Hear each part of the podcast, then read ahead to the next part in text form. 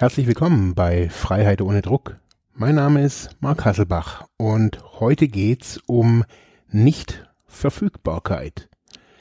In der aktuellen Situation während der Corona-Pandemie geht's Tag ein, Tag aus um die Nichtverfügbarkeit.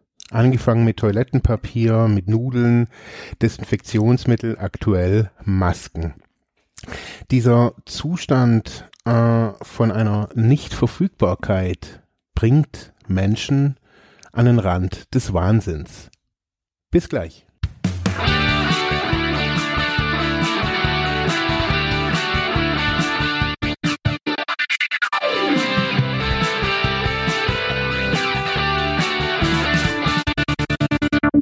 Fünfzehnter April. Sagen Sie, was Sie nicht haben können.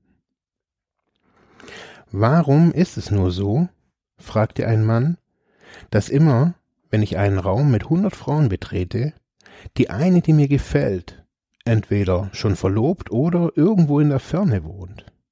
Kann mir das bitte mal irgendjemand erklären? Ich lachte, als er diese Frage stellte, obwohl er nicht zu Späßen aufgelegt war. Viele Menschen sind gerade von der Person oder Sache entzückt, die sie nicht haben können. Die Frage des Mannes berührte mich, weil ich ebenfalls zu diesen Leuten gehöre.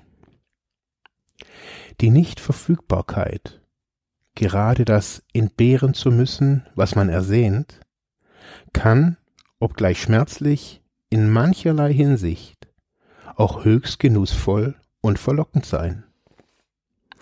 Dieser unselige Mangelzustand erscheint uns oft so angenehm und vertraut, obwohl wir wissen, wohin er führt, zu Zurückweisung, Einsamkeit, Warten neben dem Telefon, lassen wir uns gerne an der Nase herumführen. Das zu begehren, was man nicht besitzen kann, ist ein universelles Dilemma. Nur allzu leicht geben wir uns Fantasien hin, wie wunderbar es wäre, wenn wir das hätten, obwohl uns klar ist, dass es sich hierbei um eine Illusion handelt. Auf diese Weise brauchen wir uns nicht mit dem befassen, was wir tatsächlich haben. Außerdem weichen wir so dem Problem aus. Die Liebe, Intimität und Bindungsangst betreffen. Machen Sie sich Ihre Sehnsüchte nach dem Unmöglichen bewusst und bitten Sie um den Mut und die Weisheit, die wahren Freuden erwiderter Liebe schätzen zu lernen. Wenn wir Ziele anpeilen, die wir nicht erreichen können, brauchen wir uns selbst nicht so ernst zu nehmen. Wir sollten uns dieses Gebaren bewusst machen und dann einmal herzlich über uns lachen. Ja, ich glaube, dass es genau in dieser Zeit darum geht, zu gucken, was man hat und nicht das, was man nicht hat. Das ist das typische Glas halb leer, Glas halb voll Problem.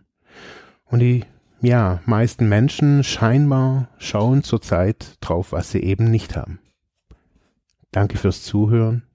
Bis morgen.